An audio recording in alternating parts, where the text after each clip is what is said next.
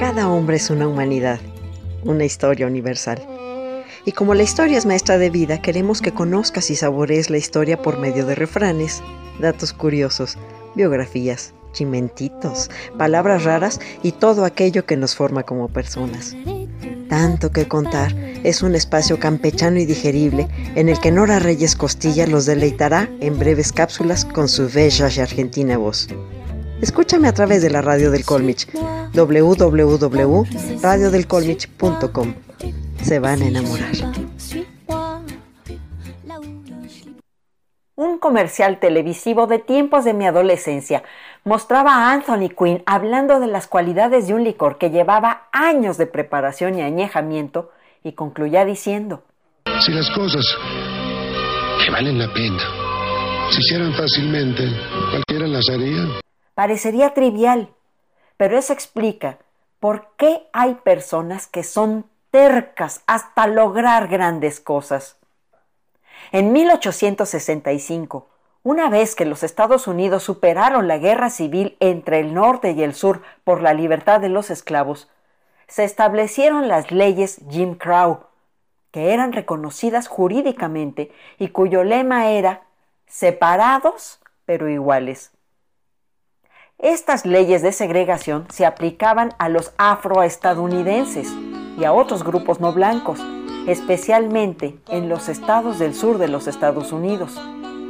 Para las personas afectadas, la separación implicaba no solo la restricción del acceso, sino también menor calidad en el hospedaje, las escuelas, cafeterías, cines, playas, salas de espera, transporte, baños y restaurantes, así como carecer de derecho al voto, el acceso a una educación superior o a atención médica. Por ejemplo, en el transporte público, cada autobús tenía una sección para gente considerada de color. Esta sección no tenía un tamaño fijo, pues variaba según la colocación de un cartel. Las cuatro primeras filas eran exclusivas para blancos y los asientos de atrás para el resto de los usuarios. Las personas no blancas, esto incluía a afrodescendientes, indígenas, orientales y latinos, podían sentarse en las filas de en medio siempre y cuando no hubiera blancos de pie. Si llegaba un usuario blanco, tenían que irse a la parte de atrás, quedarse de pie o salir del autobús. El conductor podía reducir el espacio permitido a estas personas o hasta quitar el cartel de delimitación. Incluso tomar el autobús ya era un problema los afroamericanos tenían que pagar su boleto subiendo por la puerta delantera para luego salir y entrar por la puerta trasera. En ocasiones el autobús cerraba sus puertas mientras iban de una puerta a otra, dejándolos en tierra después de haber pagado su pasaje.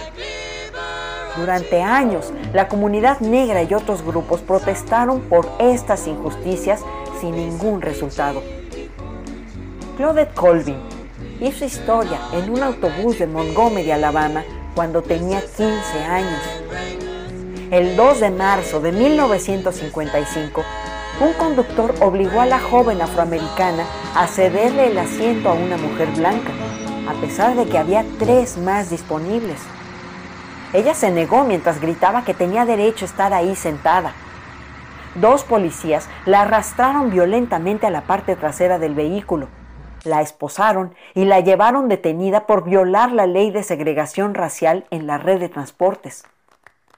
El agente que escribió el reporte policial de la detención a Colvin dejó algunas casillas incompletas, pero no la de nacionalidad negra. El pastor de la iglesia a la que acudía la estudiante pagó la fianza horas después.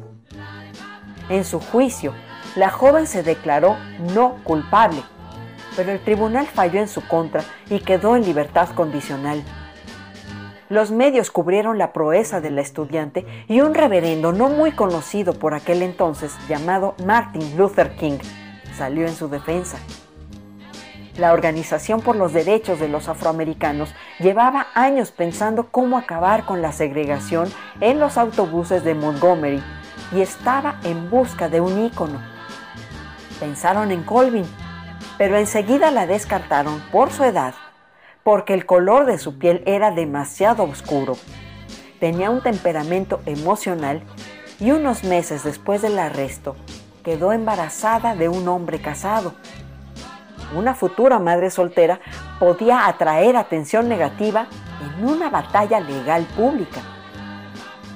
Después de su arresto, la Organización por los Derechos de los Afroamericanos la contactó para que se uniera a ellos.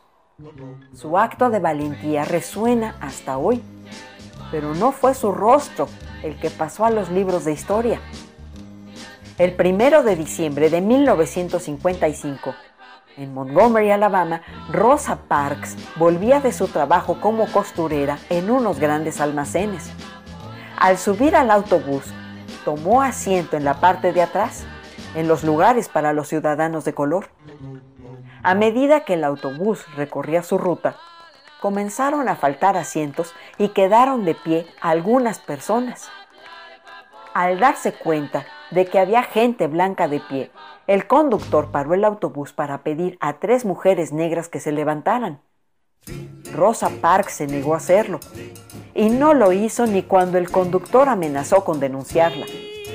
Finalmente Rosa Parks fue arrestada, enjuiciada y condenada por transgredir el ordenamiento municipal. Rosa dijo tiempo después que no se levantó porque estaba cansada, pero no se refería al cansancio físico. Como muchas otras personas en su situación, estaba cansada de ser tratada como una ciudadana de segunda. Rosa Parks pertenecía a la Asociación a favor de los derechos civiles de los afroamericanos. Sus compañeros comenzaron una protesta poco después de que fuera arrestada. En un mensaje radiofónico se escuchaba, Estamos pidiendo a todos los negros que no suban a los autobuses el lunes, en protesta por el arresto y el juicio. Puedes faltar a clase un día. Si trabajas, coge un taxi o camina. Pero por favor, que ni los niños ni los mayores cojan ningún autobús el lunes. Por favor, permanezcan fuera de los autobuses el lunes.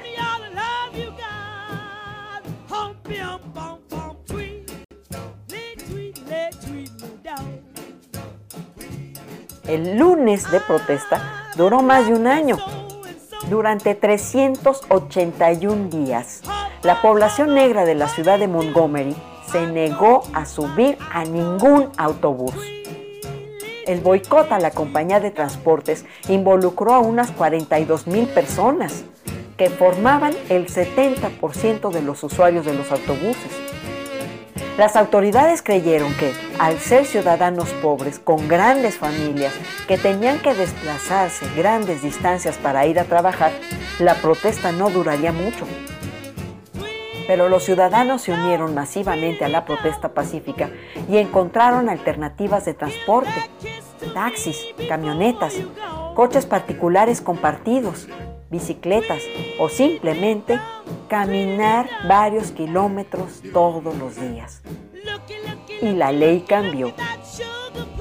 Finalmente, en noviembre de 1956, el Tribunal Supremo de los Estados Unidos declaró inconstitucional la segregación racial en los autobuses. La orden del Tribunal Supremo llegó a Montgomery el 20 de diciembre. El 21 la población que había sido segregada volvió a subir a los autobuses, solo que ahora podían sentarse donde quisieran. Rosa Parks, quien imitó a Claudette Colvin, señaló que no tenía ni idea de lo que mis acciones podrían provocar. Cuando me arrestaron, no sabía cómo reaccionaría la comunidad. Me gustó que hicieran lo que hicieron al no subirse a los autobuses. Cuando Claudette Colvin y Rosa Parks se negaron a ceder su asiento, causaron el revuelo que hoy se lee en los libros de historia. El boicot a los autobuses de Montgomery por parte de la comunidad negra dio alas al movimiento de derechos civiles encabezado por el Dr. King, que cambió la historia de los Estados Unidos. Claudette Colvin ha vivido en las sombras. La joven madre soltera se mudó a Nueva York, donde aún vive a sus 81 años. Trabajó durante más de tres décadas como auxiliar de enfermería y se jubiló en 2004. Rosa Parks murió a los 92 años en octubre de 2005. Fue velada en el Capitolio de Washington. Ha sido la primera mujer y la segunda persona afroamericana en recibir este honor, concedido solo a 28 personas en la historia de los Estados Unidos. En 1964, el Acta de Derechos Civiles puso fin a la discriminación en lugares públicos, en el gobierno y en el empleo. Gracias a esta ley, han ocurrido muchos cambios en la sociedad de aquel país, aunque aún faltan muchas barreras y prejuicios por tirar.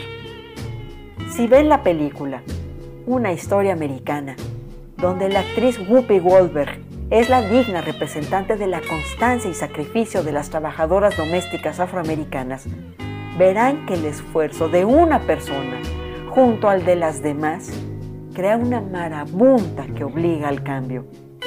Clonautas, mucha gente pequeña, en lugares pequeños, haciendo pequeñas cosas, puede cambiar el mundo. Esta fue una equitativa producción de tanto que contar. Soy Nora Reyes Costilla, su imperatrix ad eternum, y puedes mejorar el mundo a mi manera.